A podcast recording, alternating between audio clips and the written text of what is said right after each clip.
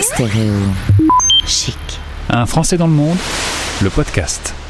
Marion fait des études de Sciences Po. Elle est originaire de Bordeaux, mais là, on la retrouve en Inde et elle a parcouru le monde depuis ces derniers mois. Bonjour Marion. Bonjour. On va saluer tout de suite Isabelle, le petit journal en Inde qui nous a mis en contact. Tu as croisé son chemin aussi, c'est grâce à elle qu'on se connaît. Revenons un peu sur ton parcours, Sciences Po et le Covid qui a changé un peu les plans de cette dernière année que tu étais censé faire euh, à l'étranger, mais euh, t'as pas pu faire exactement comme tu voulais. Voilà, alors moi je suis à Sciences Po et en troisième année, on doit partir euh, et passer toute la journée, euh, toute la toute l'année pardon, à l'étranger. Comme je parle allemand durant mes deux premières années à Sciences Po, je me suis spécialisée sur l'Allemagne. Donc la suite logique aurait été de passer un an en Allemagne. Et avec le Covid, je pense, euh, euh, qui a précipité un peu les choses, je me suis dit que j'avais envie d'aller loin, j'avais envie d'aventure, j'avais envie de partir. Et donc c'est pour ça que j'ai choisi euh, l'Inde pour ce semestre. Alors il y a eu juste avant l'Inde une autre expérience en Afrique du Sud. C'est vrai que en partant euh, originalement dans l'idée d'être en Allemagne, euh, finalement tu as fait euh, deux choix qui étaient très très différents.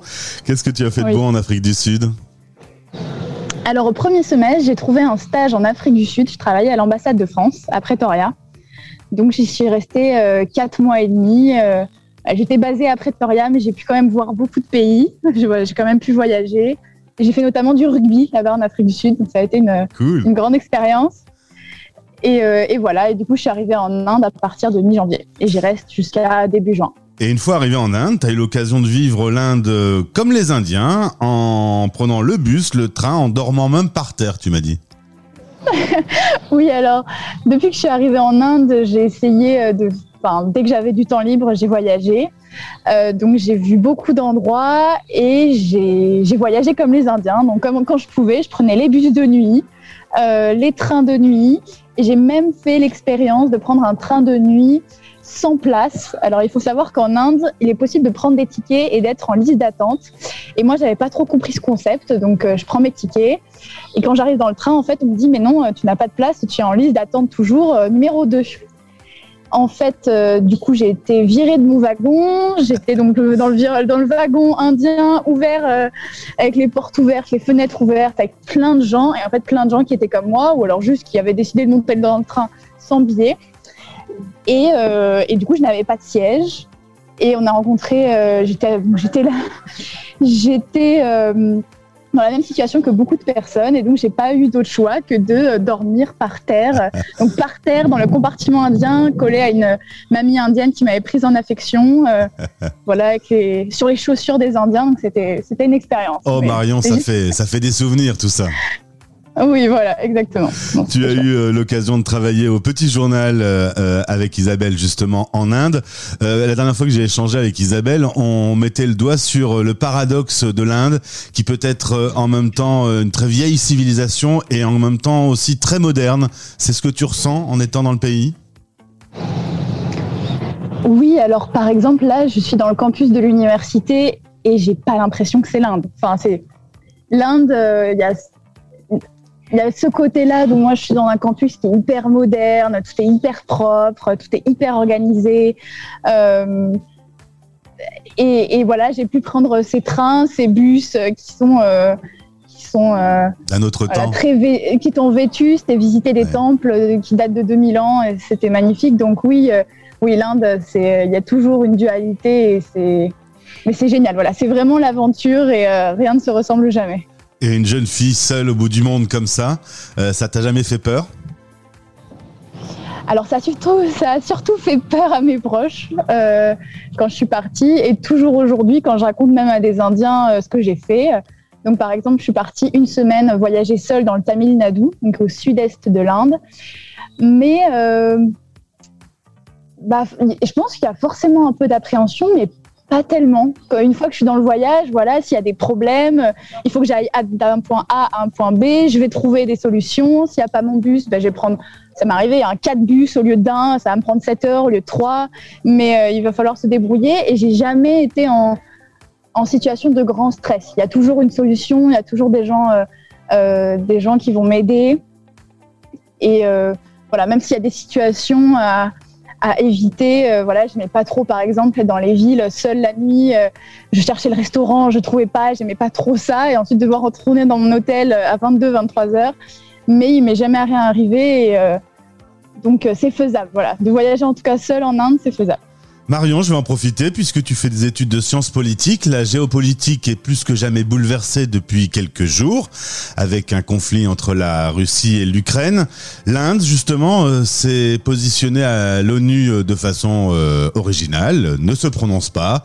comment tu vois la géopolitique aujourd'hui? Comment tu ressens déjà de loin ce qu'on vit nous en Europe aujourd'hui et qui est extrêmement stressant? On le voit dans toutes les enquêtes d'opinion. On, on, vit quelque chose qui n'avait pas été prévu du tout.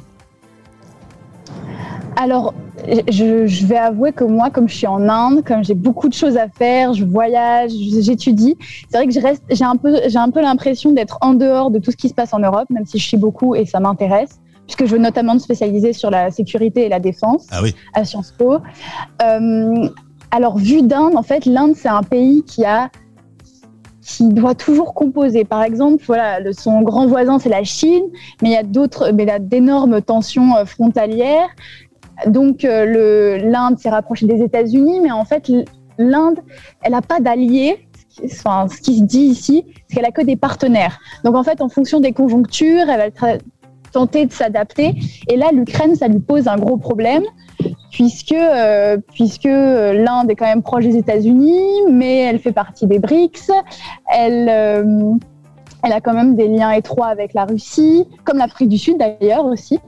Euh, donc, de, là où je suis, je pense que c'est beaucoup moins stressant qu'en Europe. Et c'est vrai qu'entre avec les étudiants indiens, j'en ai pour l'instant pas du tout parlé, euh, même si c'est sûr que ça viendra. Donc je me sens un peu euh, un peu en dehors de tout ça, je dois l'avouer, voilà, cette année. Un milliard trois d'habitants en Inde. Euh, tu m'expliquais hors antenne que par exemple l'hiver, c'était plutôt dans le nord de l'Inde. Le pays, le territoire est tellement grand que entre le nord et le sud, c'est carrément des, des, types de météo différentes. Euh, ça pèse très très lourd quand même, et j'ai l'impression que d'un point de vue européen, L'Inde, on s'en occupe pas trop, on la comprend pas trop, on, maîtrise pas son développement tellement. Est-ce que tu as un peu ce regard, euh, toi qui as été euh, de France à regarder l'Inde et, maintenant que tu es euh, assise sur un, une université indienne? Alors oui, de, France, je pense que l'Inde c'est un pays qui fait peur, mais qui fascine aussi, en tout cas moi qui m'a fasciné, puisqu'en fait j'avais cette image d'Inde, effectivement 1,3 milliard d'habitants, euh, un pays qui, grouille, quoi. Il y a des gens partout, il y a des idées partout, il y a des choses à voir partout, à faire. Euh, une culture aussi qui est millénaire, mais très différente. Donc entre le sud de l'Inde, le nord de l'Inde, euh, le Cachemire, l'Assam, enfin même donc la, la météo est différente, mais même en fait les gens sont différents. Donc pour le faire simple, dans le nord-est, il va y avoir des gens qui sont typés chinois, et dans le sud, ça va être des Indiens qui sont très mat de peau. Et, et c'est et même au niveau de la culture. moi, j'ai beaucoup vu les temples dans le sud et les temples dans le sud, dans le nord, c'est pas du tout la même chose. C'est différentes langues. Donc, euh, de France, c'est un pays, euh, c'est un pays, oui, qu'on a du mal à comprendre parce que c'est comme, euh, moi, il y a des Indiens qui m'ont fait cette comparaison en disant, bah voilà, l'Union européenne, il y a différents pays et une gouvernance supranationale. Mais en fait, en Inde, ils ont un peu la pression et les Indiens, que c'est un peu comme ça, parce que chaque région a aussi un pouvoir, aussi une autonomie qu'on n'a pas en France, donc c'est un, un système fédéral, et ils ont presque l'impression que voilà, en Inde, c'est différents pays, voilà, le gouvernement est global, mais en fait c'est si différent et si divers que, que c'est c'est pas pas comme notre conception à nous euh, de l'État et de la nation. Dernière question, Marion. Il n'y en a peu, mais tu en as trouvé. La communauté française est présente en Inde. Tu m'as dit avoir passé euh, quelques soirées avec cette communauté. Comment euh, on entre en contact avec la communauté française et quelles, sont les, soirées que tu passes avec eux? Alors, j'étais super euh, agréable, j'étais très agréablement surprise parce que je suis arrivée à Mumbai, donc je ne connaissais personne. J'y étais allée parce que le campus était fermé, les cours en ligne, mais j'avais quand même envie d'aller en Inde. Et donc, c'est comme ça que j'ai travaillé au petit journal. Et euh, j'appréhendais beaucoup, même plus que d'aller en Inde, j'appréhendais le fait d'être à Mumbai seule et de ne connaître personne. Et en fait, il y a des groupes WhatsApp, des groupes Facebook. Et euh, ça, c'était le cas aussi en Afrique du Sud, mais en Inde voilà, j'ai mis un message en disant que j'étais nouvelle, que je connaissais personne. Et en fait, on m'a rapidement euh, les jeunes qui sont en VIE, donc en volontariat, international en, en entreprise, pardon, euh, m'ont en fait pris sous leur aile et m'ont invité dans une soirée. Et donc j'ai rencontré euh, les jeunes Français, les jeunes Espagnols aussi, avec qui j'ai passé beaucoup de temps. Et j'ai même ensuite habité avec une Française pendant deux mois. Donc ouais, merci beaucoup la communauté française, c'était génial. Et du coup j'ai passé à des très bons moments à Mumbai. Et merci les réseaux sociaux qui changent quand même la donne quand on débarque dans un pays qu'on ne connaît pas. Ça, ça crée des liens. Ah oui, oui, totalement. C'est-à-dire que moi, quand j'étais en France, j'étais un peu. J'aimais pas trop les réseaux sociaux et j'étais pas très active dessus. Mais entre l'Afrique du Sud et l'Inde, c'est vrai que c'est quand même un, un, outil incroyable dans ces conditions. Merci Marion pour ce témoignage euh, dans euh, la radio des Français dans le monde. Merci de nous commenter euh, ta vie aujourd'hui en Inde. Au plaisir de te retrouver quand tu veux. Bon, bah merci beaucoup pour cette invitation. Stéréo Chic, la radio des Français dans le monde.